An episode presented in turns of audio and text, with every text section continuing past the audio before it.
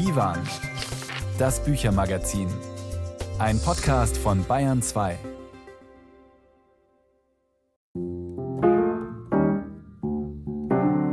Schön, dass Sie wieder dabei sind. Zum letzten Büchermagazin in diesem Jahr begrüßt Sie Judith Heidkamp mit folgender Alliteration. Gänse, Geister, Geopolitik.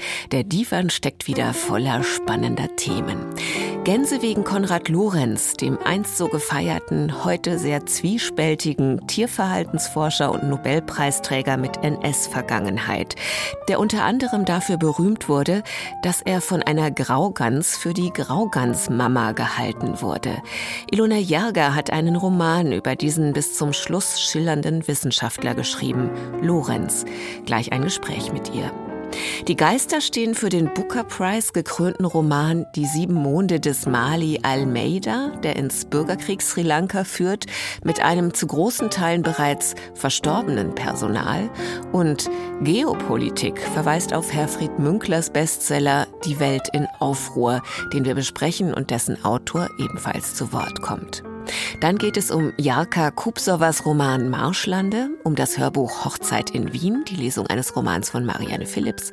Das Rätseltaxi kommt vorbei und außerdem habe ich alle Literaturmoderatoren und Moderatorinnen um Kurztipps gebeten für den Fall, dass sie noch auf Suche nach Geschenkideen sind.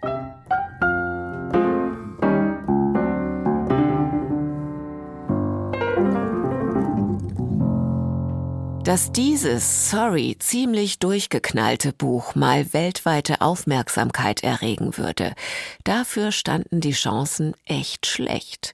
Es wurde vor vier Jahren in Indien veröffentlicht und das war's dann auch erstmal. Und trotzdem fanden die sieben Monde des Mali Almeida über verschiedene Umwege den Weg zur britischen Booker Prize Jury. Und nicht nur das. Die Jury ließ alle anderen Kandidaten für diesen, laut Wikipedia, metaphysischen Thriller Thriller stehen.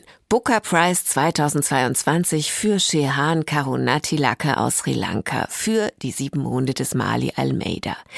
Das heißt, wir sind in der Liga von Margaret Atwood, Ian McEwan und Arundhati Roy. Und warum ziemlich durchgeknallt? Naja, es fängt schon mal damit an, dass der Held, der von Anfang an tot ist, bei einer himmlischen Einwanderungsbehörde Schlange stehen muss. Mehr von Marie Schöss, die mit dem Autor sprechen konnte. Du wachst auf mit der Antwort auf die Frage, die sich jeder stellt. Die Antwort lautet ja. Und die Antwort lautet genau wie hier, bloß schlimmer. Mehr ist nicht drin an Erkenntnis. Also schlaf ruhig weiter. Das ist doch mal eine Ansage für einen Romananfang. Wer das liest, hat keine Ahnung, von welchen Fragen hier die Rede ist. Aber eines ist mit diesen Sätzen gleich geklärt. Ihr Autor hat eine Stimme gefunden, die dich packt, die aufrüttelt und für die du wach sein musst. Die Stimme gehört Mali Almeida. Fotograf, Spieler, Schlampe. Schnelligkeit, Schlagfertigkeit, Rotzigkeit gehören zu dieser Stimme. Aber das ist nicht alles. Mali Almeida ist schwuler Kriegsfotograf. Er liebt einen Mann und schläft mit vielen, wozu er im religiösen Sri Lanka natürlich nie stehen konnte. Mali Almeida legt außerdem mit seinen Fotos ein gefährliches Zeugnis ab von Korruption und Gewalt im Bürgerkrieg Sri Lankas. Und Mali Almeida ist tot, ein Geist, der mit anderen Geistern und vor allem mit sich selbst ins Gespräch geht.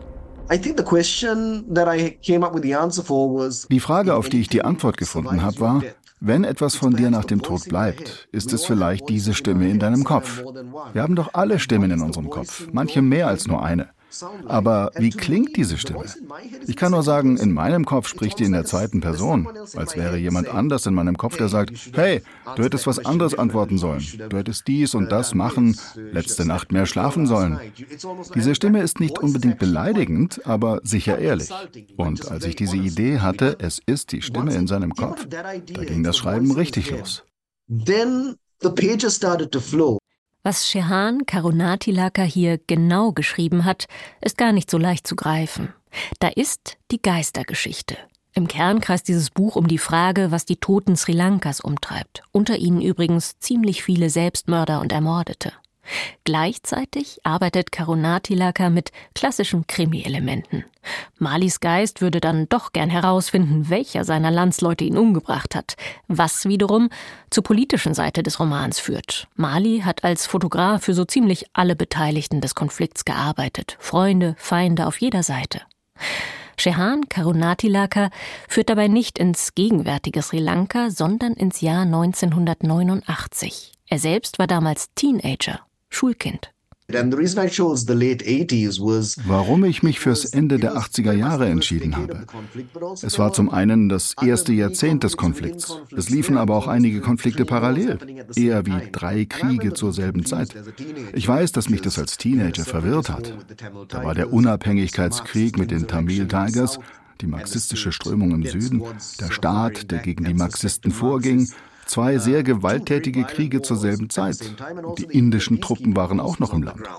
Das bedeutete, auf deinem Schulweg begegnetest du Leichen, von denen niemand sagen konnte, ist das ein Terrorist, ein Mitglied der bewaffneten Gruppen, ein Unschuldiger, der Pech hatte. Mir schien das ein gutes Setting für eine Geistergeschichte, eine Murder-Mystery-Geschichte.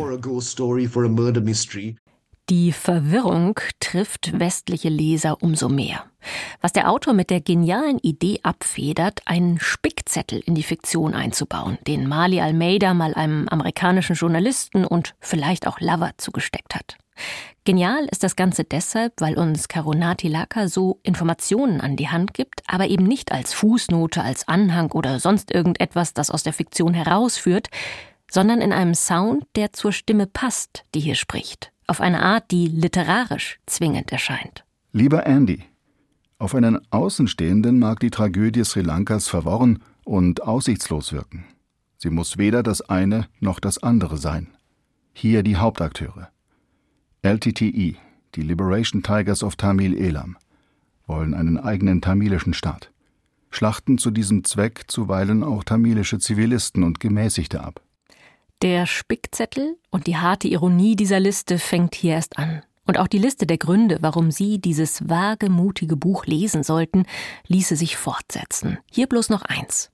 Selten ist einem denkbar traurigen Stoff so viel Witz abgetrotzt worden. Ein Beispiel.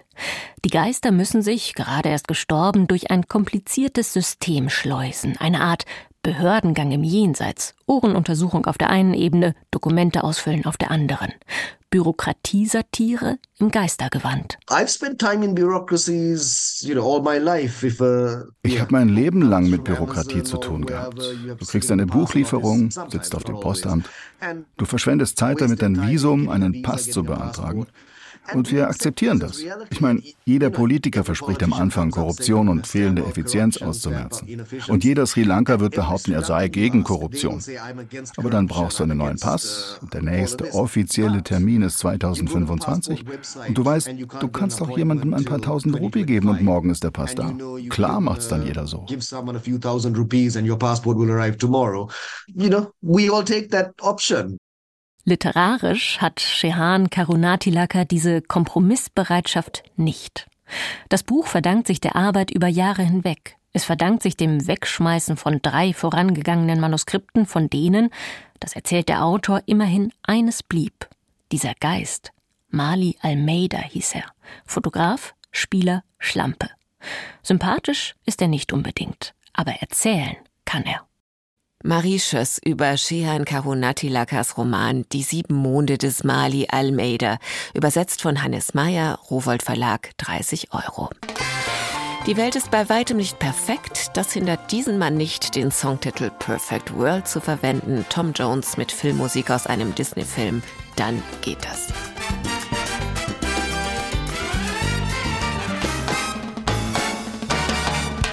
There are despots and dictators, political manipulators. There are blue bloods with the intellects of fleas. There are kings and petty tyrants who are so lacking in refinements. They'd be better suited from the tree. He was born and raised to rule. No one has ever been this cruel in a thousand years of aristocracy. An enigma and a mystery in Mesoamerican history, the quintessence of perfection, that is he. He's the sovereign Lord of the nation. He's the hippest dude in creation. He's a cat in the emperor's new clothes. Years of such selective reading, generations have been leading to this miracle of life that we all know. What's his name? Cusco.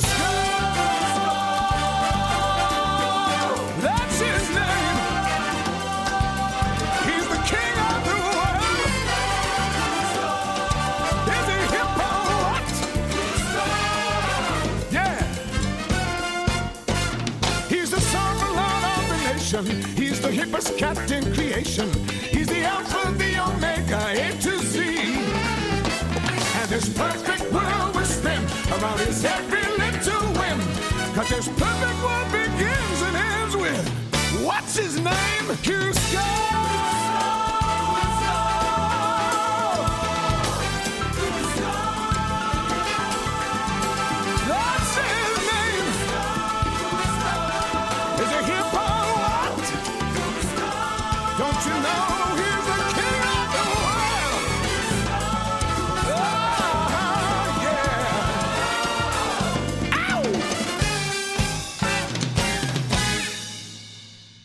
Gänsekind Martina ist in der Tierforschung sehr berühmt, weil Martina eine auf den Menschen geprägte Gans war.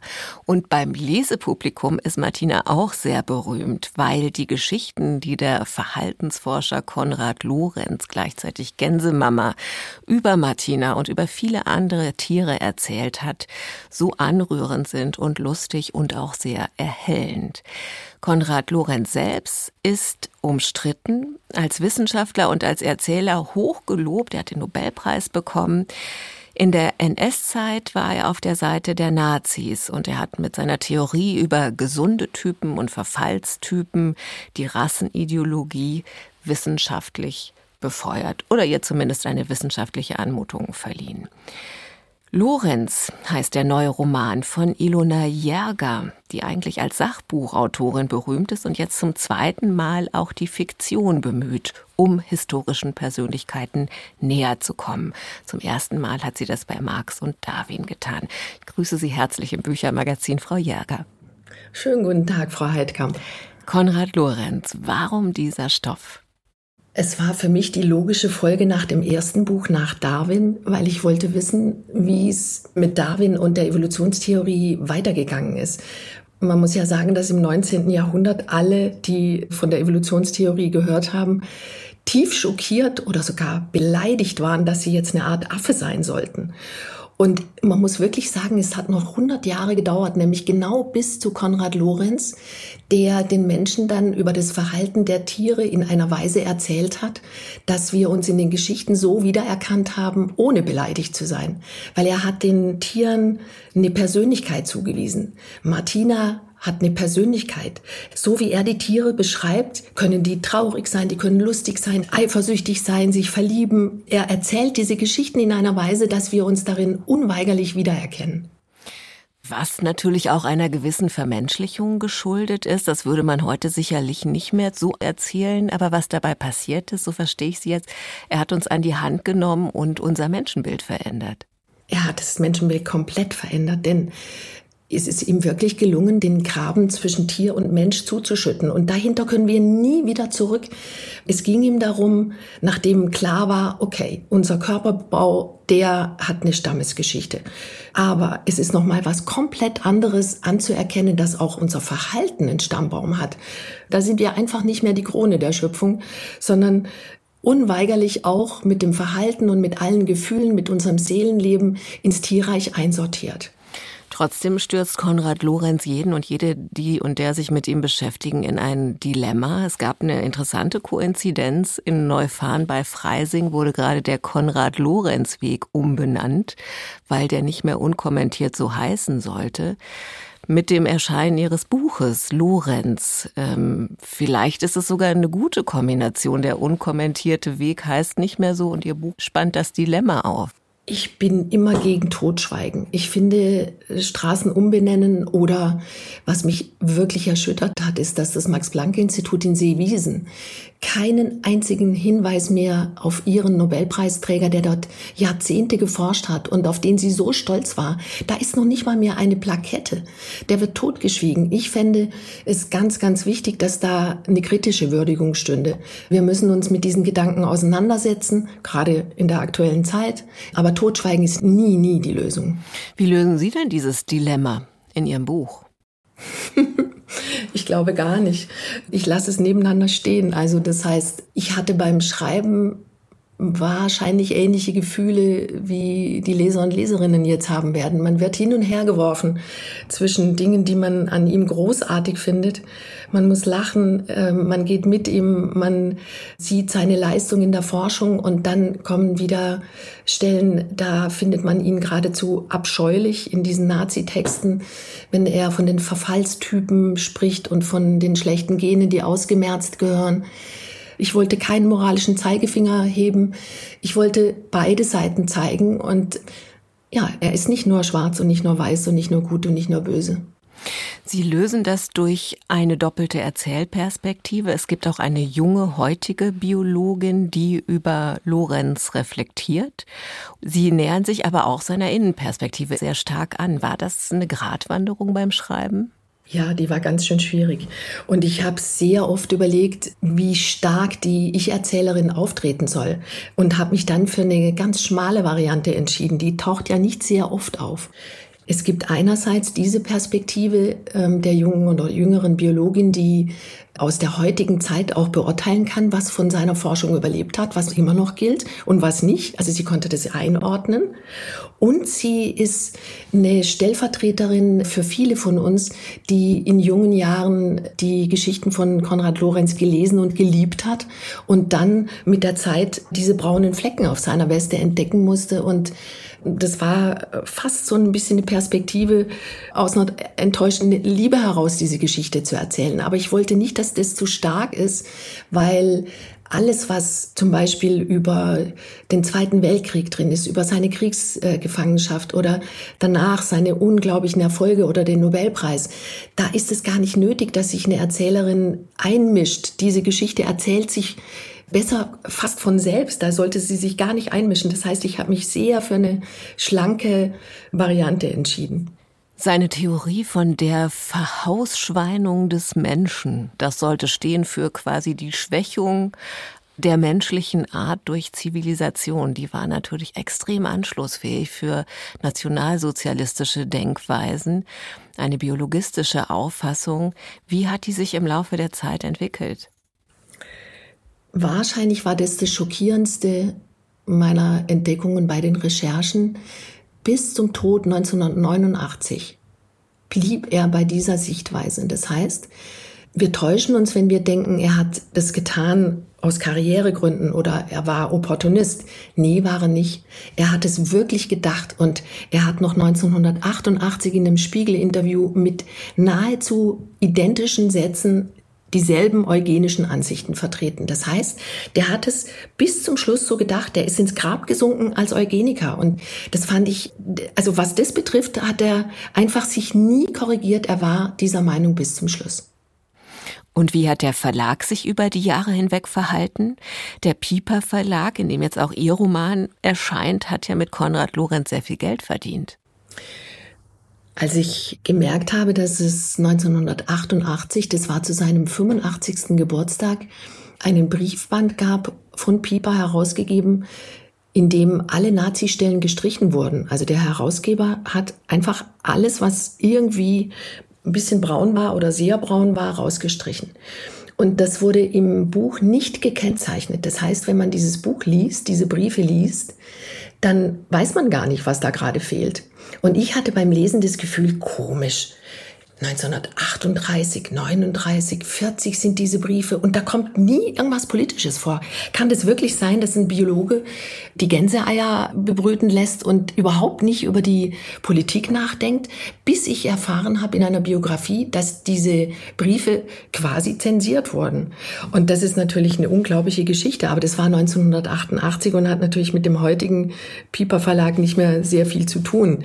Die heutige Verlegerin war genauso geschockt geschockt wie ich und hat genau das ganz wunderbar gefunden, dass jetzt im Pieper Verlag ein Buch kommt, das alle diese Dinge beschreibt und die Bücher sozusagen miteinander in Kommunikation treten. Also ein herausfordernder Stoff für alle, für die Lorenz-Fans und Martina-Fans unter Leser und Leserinnen, für den Verlag und ganz bestimmt auch für Sie spannend zu lesen. Ilona Jäger war das im Büchermagazin Diva ein Gespräch über ihren neuen Roman Lorenz. Ich bedanke mich herzlich für Ihre Zeit. Ich bedanke mich für Ihr Interesse. Und nach diesem Gespräch über Konrad Lorenz und seinen Tierkosmos folgt jetzt ein Rätseltaxi mit ebenfalls einer Menge Viechern. Ein Tipp, Lorenz ist es nicht, der einsteigen will. Aber wer? Ruhig, Hunde, seid doch still. Servus, ich bin's, die Walli. Wo darf's denn heute hingehen? Mein Mann kommt gleich, er packt nur noch seine Tasche. Mhm. Wie geht's denn seinem Arm? Eine Woche bleibt der Gips noch dran. Sie müssen ihn also weiter durch die Gegend chauffieren. Das wächst sicher aus zu einem Fulltime-Job. Wenn das Lammen anfängt, ist er bestimmt wieder fit. Hoffen wir's. Zur Not bin ich ja auch noch da. Sie haben doch schon Ihre Flitterwochen oben in Ellersorb verbracht, zwischen all den Schafen. Ich bin ein Mädchen aus den Dales. Ein paar Tuberkulinproben werfen mich nicht um. Sie werden's wissen. Was steht denn heute auf der Liste? Zuerst bringen Sie unsere Georgina hier zurück, die Katze von Mrs. Beck aus Raiden. Die ist aber ziemlich äh, lebhaft. Haben Sie den Karton auch fest zugeschnürt? Natürlich. Also wenn die Katz ausbricht, ist im Taxi die Hölle los. Alles gut. Und vergessen Sie bitte nicht, von Mrs. Beck das Honorar zu kassieren. Zehn Schilling. Von der armen Witwe. Die Leute sagen, sie hätte einen dicken Sparstrumpf. die ist gar nicht so arm. Wird gemacht. Dann wäre da noch Mr. Stokill, der hat einen Ochsen mit Klauenfäule. Ah, dagegen hilft, wartens, wartens, ein Verband aus Kupfersulfat und Teersalbe, oder? Sie könnten die Tiere inzwischen ja allein behandeln. Ja, hab ich mir von ihrem Mann abgeschaut. Was noch? Ein paar Ferkel mit Durchfall. Die brauchen eine Spritze. Kein Problem. Aber erst müssen Sie die Ferkelchen fangen. Was, ich? Das wird der Mutter aber nicht gefallen. Ach, Sie kommen schon zurecht. Wo bleibt denn der Herr Doktor? Hört sich nach dem Scotch Terrier von Miss Westerman an. Was hat denn das arme Wacky? Na, der ist bestimmt aus der Narkose aufgewacht. Ein Hämatom am Ohr. Klingt ja herzzerreißend. Die Operation ist meinem Mann wirklich gelungen. Sieht aus wie neu. Die Geschwulze ist weg. Und was ist jetzt? Hamish! Hamish, wo bist du? Oh je, ich glaube, er ist ausgebüxt über die Terrasse. Haben Sie die Tür offen gelassen? Na, wenn das Miss Westerman erfährt, dann reißt sie uns den Kopf ab. Wir müssen ihn finden. Hamish! Hamish! Naja, ich hab ja Zeit. Hamish! Ein Rätseltaxi, das sich heute nicht vom Fleck rühren konnte. Wenn Sie wissen, wo der Fleck liegt, dann ist das auch schon sehr hilfreich. Aber um sich ein Buch aus dieser Sendung aussuchen zu können, wollen wir den Namen der Fahrgästin wissen. Wer war's? Name und Wunschbuch bitte an divan.bayern2.de oder an den Bayerischen Rundfunk, Redaktion Kultur aktuell, Divan 80300 München, Stichwort Rätseltaxi. Letzte Woche saß ebenfalls eine sehr patente Frau in diesem Gefährt, nämlich Emma Pinneberg, genannt Lämmchen, aus Hans Falladas Kleiner Mann, was nun?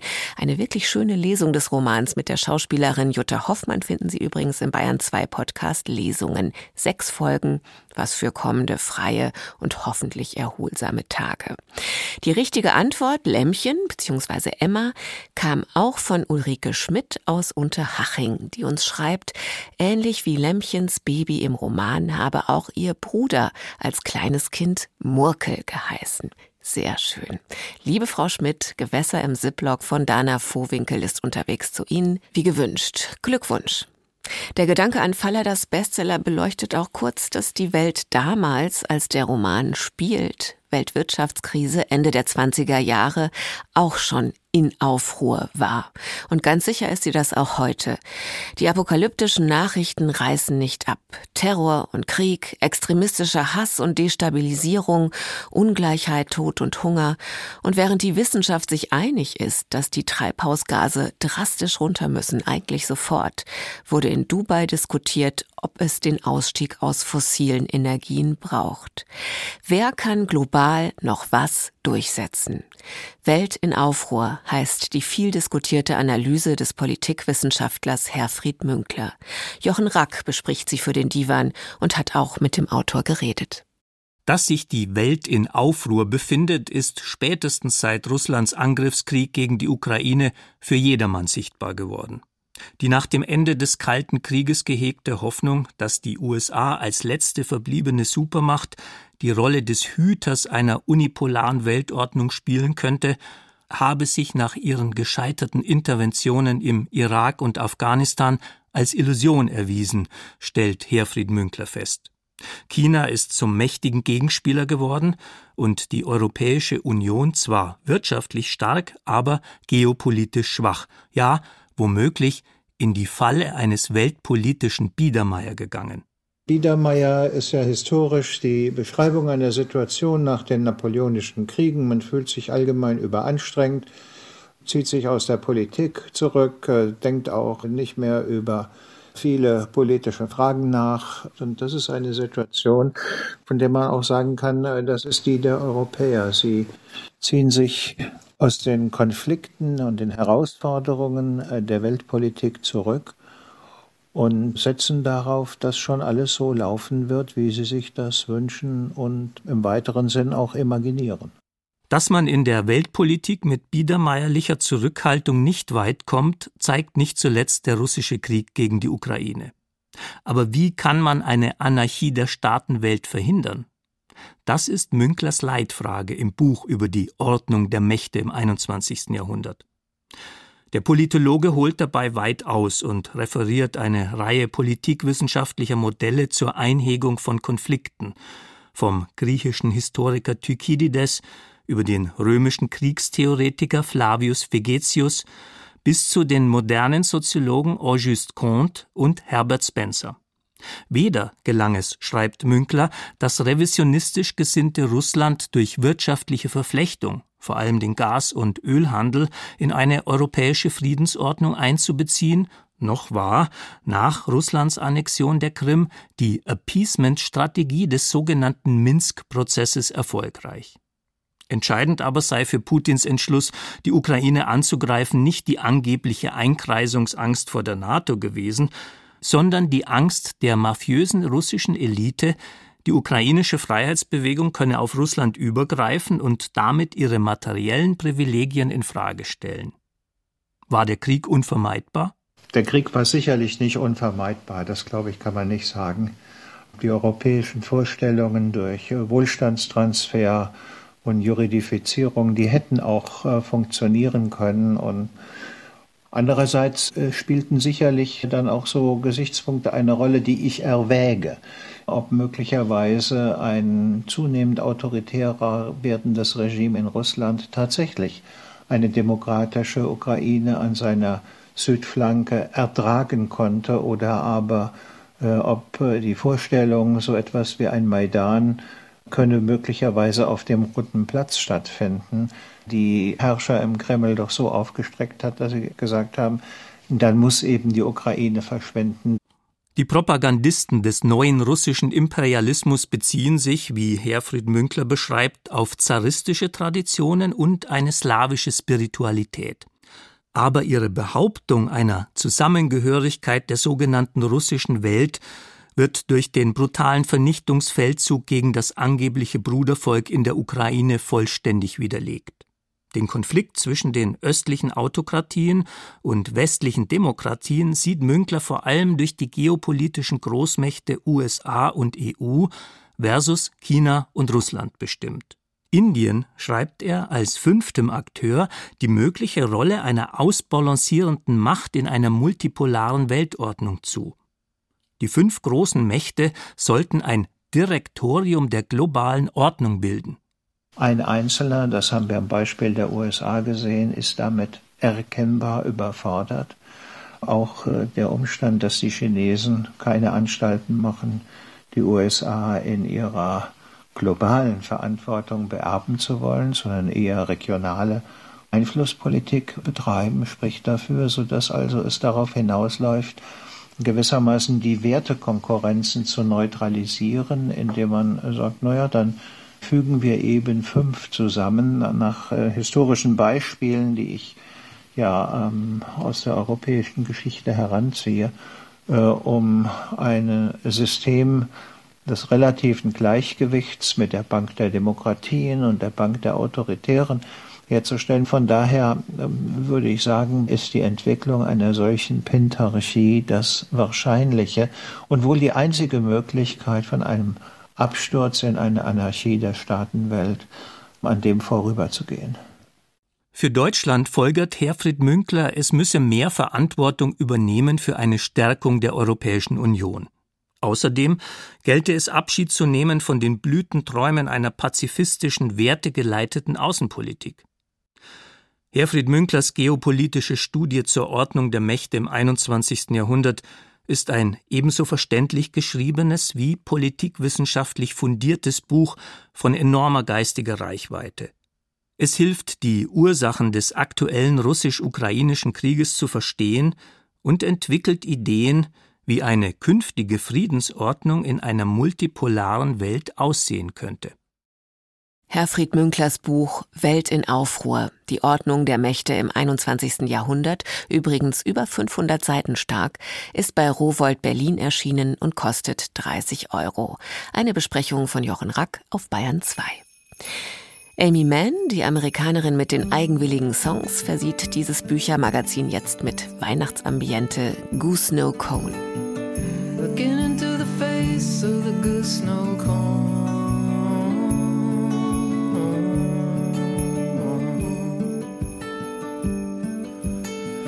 Should be shaking it loose, but you do it all.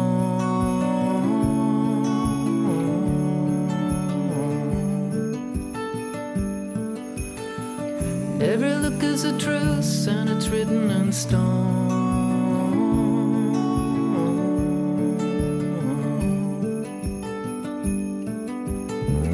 Gotta keep it together when your friends come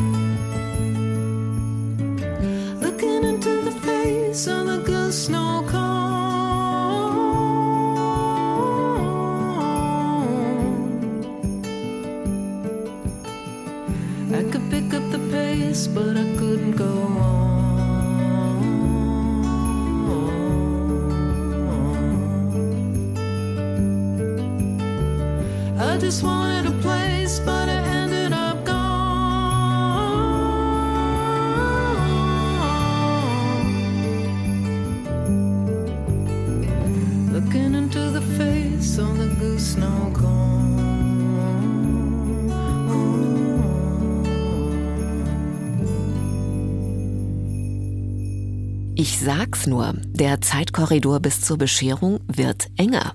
Dies ist die letzte Ausgabe des Bayern 2 Büchermagazins vor Weihnachten und ich habe Ihnen noch ein paar schnelle Tipps besorgt von Kollegen und Kolleginnen, die Sie als Divan und Radiotexte Stimmen kennen. Kirsten Böttcher, Nils Beinker, Beate Meyer-Frankenfeld, Knut Kortzen und Marie Schöss. Tja, zufällig haben wir gerade einen Hörbuch-Podcast in der ARD-Audiothek am Start, der sich, wie ich finde, perfekt eignet für die Weihnachtsferien. Gibt's aber natürlich auch als stimmungsvolle Buchausgabe.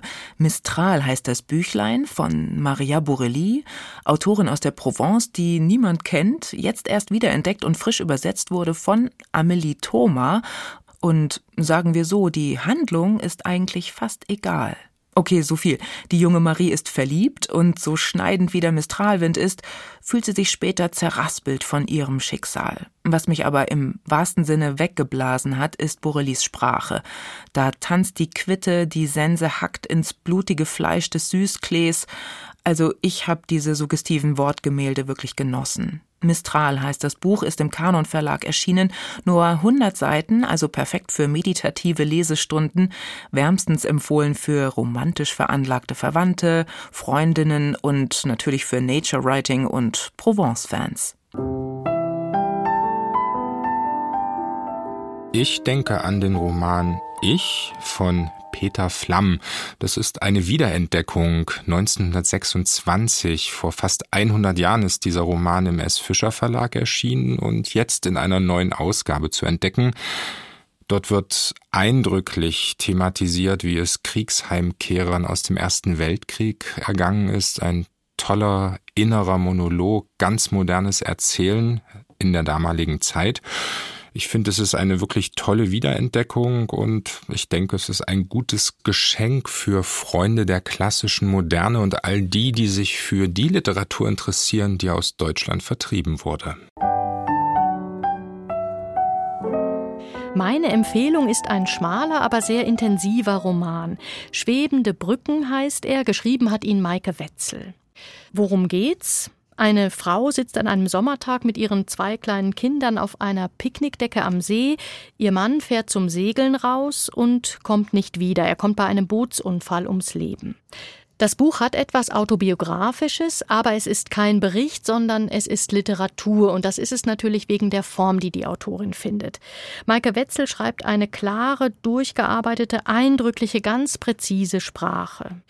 Das Buch ist ein gutes Geschenk für Leute, die genau das schätzen, sprachliche Qualität, denen vielleicht auch sowas wie psychologische Feinarbeit wichtiger ist als ein äh, Plot, der sich vorantreibt und die wissen wollen, was Literatur eigentlich kann, gerade wenn es ums Existenzielle geht.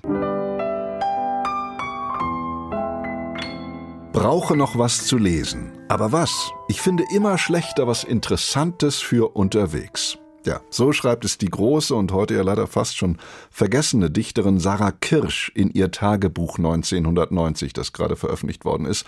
Und wer das Landleben und die Literatur liebt, finde ich, der sollte dieses knallgelbe Diarium aus dem Jahr der deutschen Wiedervereinigung unbedingt lesen, denn Sarah Kirsch, die genauso wie Günter Kunert und viele andere mehr 1977 die DDR verlassen hatte, die lebte damals in einem Kaff JWD Thielenhemme in Schleswig-Holstein. Sie schor dort in der Einöde Schafe und malte Aquarelle.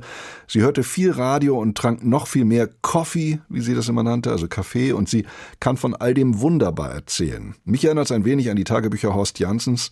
Natürlich ging sie auch mal raus für Lesungen oder sie fuhr auch auf den Penn-Kongress nach Kiel 1990, wo ich damals zufällig auch war als kleiner Schülerzeitungsredakteur, weshalb ich dieses Büchlein natürlich auch liebe. Aber ich finde, der Sommer fängt doch so an. Das Tagebuch Sarah Kirsch, erschienen bei Steidel, das ist ein Buch, das alle lesen sollten. Ein Lesegenuss zwischen Betriebsklatsch und Klatschmohnfeldern.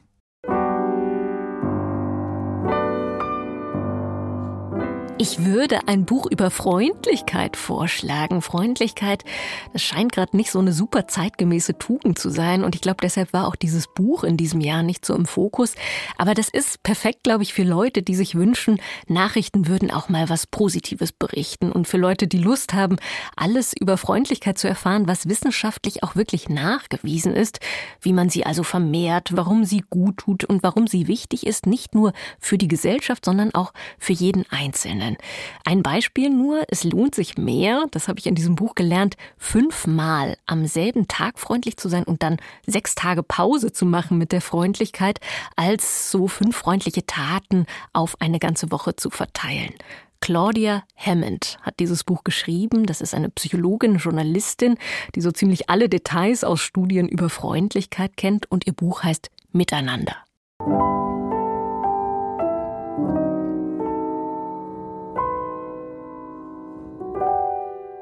Bücher von Maria Borelli, Peter Flamm, Maike Wetzel, Sarah Kirsch und Claudia Hammond.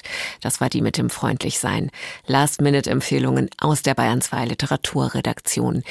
Alle genauen Angaben zu den Titeln finden Sie bei Bayern 2 im Netz auf der Divan-Seite. Etwas ausführlicher geht es jetzt um Lesestoff, der alles will, unterhalten, persönlich ansprechen und Geschichte vermitteln. Nicht wenig. Aber die in Hamburg lebende Journalistin Jaka Kupsova hat die Idee gehabt, eine heutige Frauenperspektive und eine mittelalterliche parallel laufen zu lassen. Beide schlagen sich mit dem Patriarchat rum, im einen Fall mit verbrämten, aber fundamentalen Rollenzuschreibungen, im anderen mit dem tödlichen möglichen Vorwurf der Hexerei. Marschlande heißt der Roman. Anna-Elena Knerich hat ihn gelesen und Jaka Kurpsova getroffen. Mit den vielen Teichen und redgedeckten Häusern sind sie eine ebenso malerische wie geschichtsträchtige Gegend, die Marschlande im Hamburger Südosten, Ausgangspunkt für Jarka Kupsovas gleichnamigen Roman. Diese sehr eigensinnige Landschaft hat mich sofort gefangen genommen, denn sie zeichnet sich ja eben durch uralte Deiche, die heute zu Straßen umfunktioniert sind, aus. Und es gibt diese Entwässerungsgräben überall. Und ansonsten ist es flach. Es gibt eine ganz spezielle Vegetation. Und als ich eben recherchiert habe, eigentlich nur über die Bewirtschaftung dieses Landes, bin ich auf Abelkes Geschichte gestoßen. Abelke Bleken war eine Bäuerin, die in der frühen Neuzeit allein einen großen Hof in den Marschlanden bestellte. Unwettern und misstrauischen Nachbarn trotzte, bis sie am 18. März 1583, das belegen seltene gerichtliche Dokumente, als Hexe verurteilt und verbrannt wurde. Jarka Kupsova zeichnet ihr Schicksal eindrücklich nach und stellt Bezüge zur Rolle der Frau 440 Jahre später her. In jedem zweiten Kapitel wechselt sie aus Abelkes Perspektive in die Gegenwart, zur Geschichte von Britta Stöver, die mit ihrer Familie in die Marschlande zieht und mit ihrem Dasein als Ehefrau und Mutter hadert. Bei Streifzügen durch die strukturreiche Landschaft packt die Geografin die Neugier.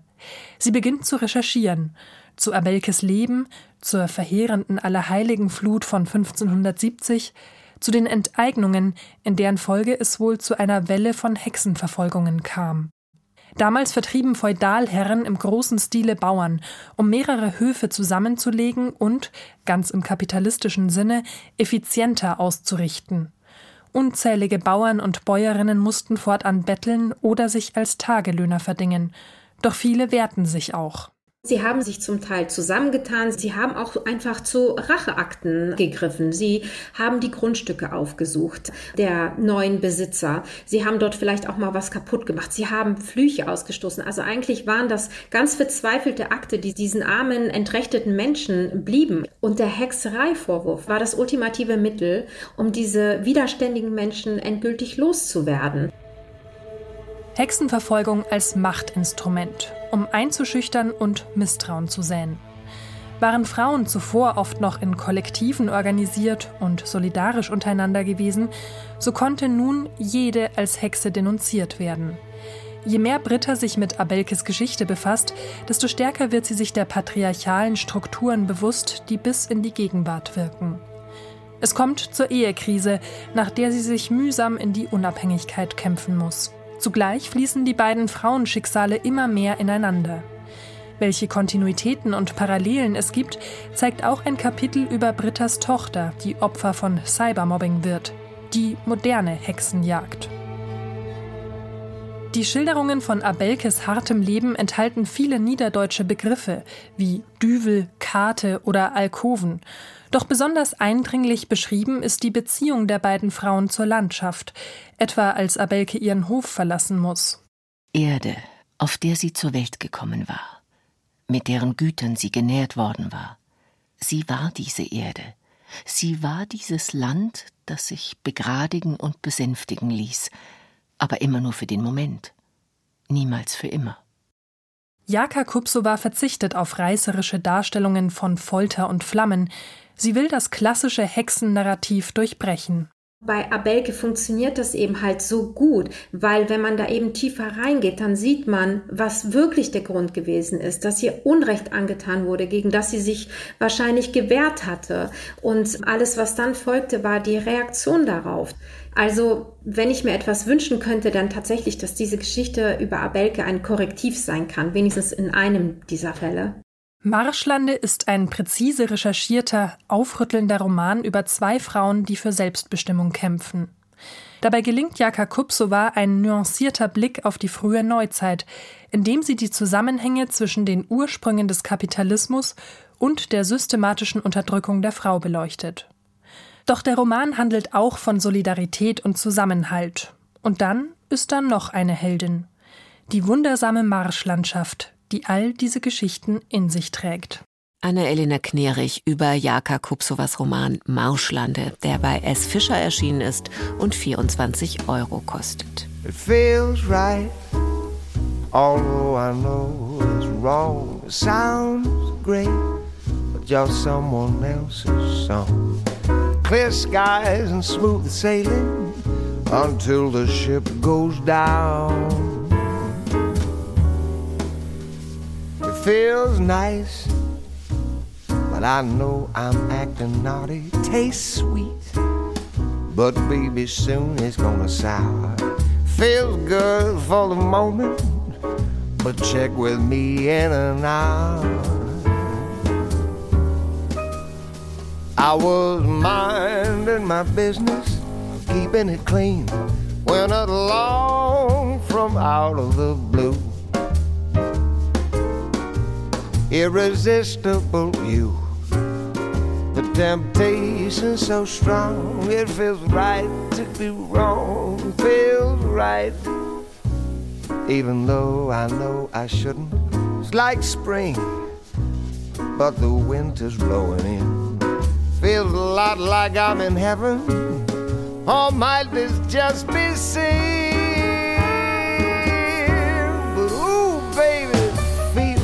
Right.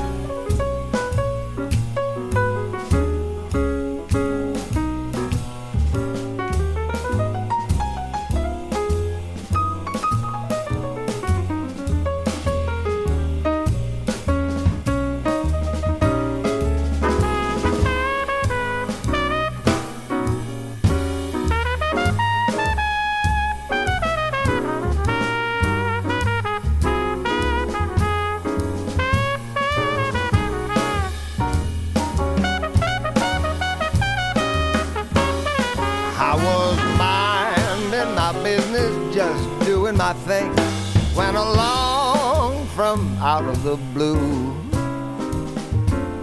Sweet, delectable you. The temptation so strong, it feels right to do wrong. Feels good, but this can only end bad. We're all smiles now, but we're gonna be sad. Right now, we're really flying but what goes up must come down.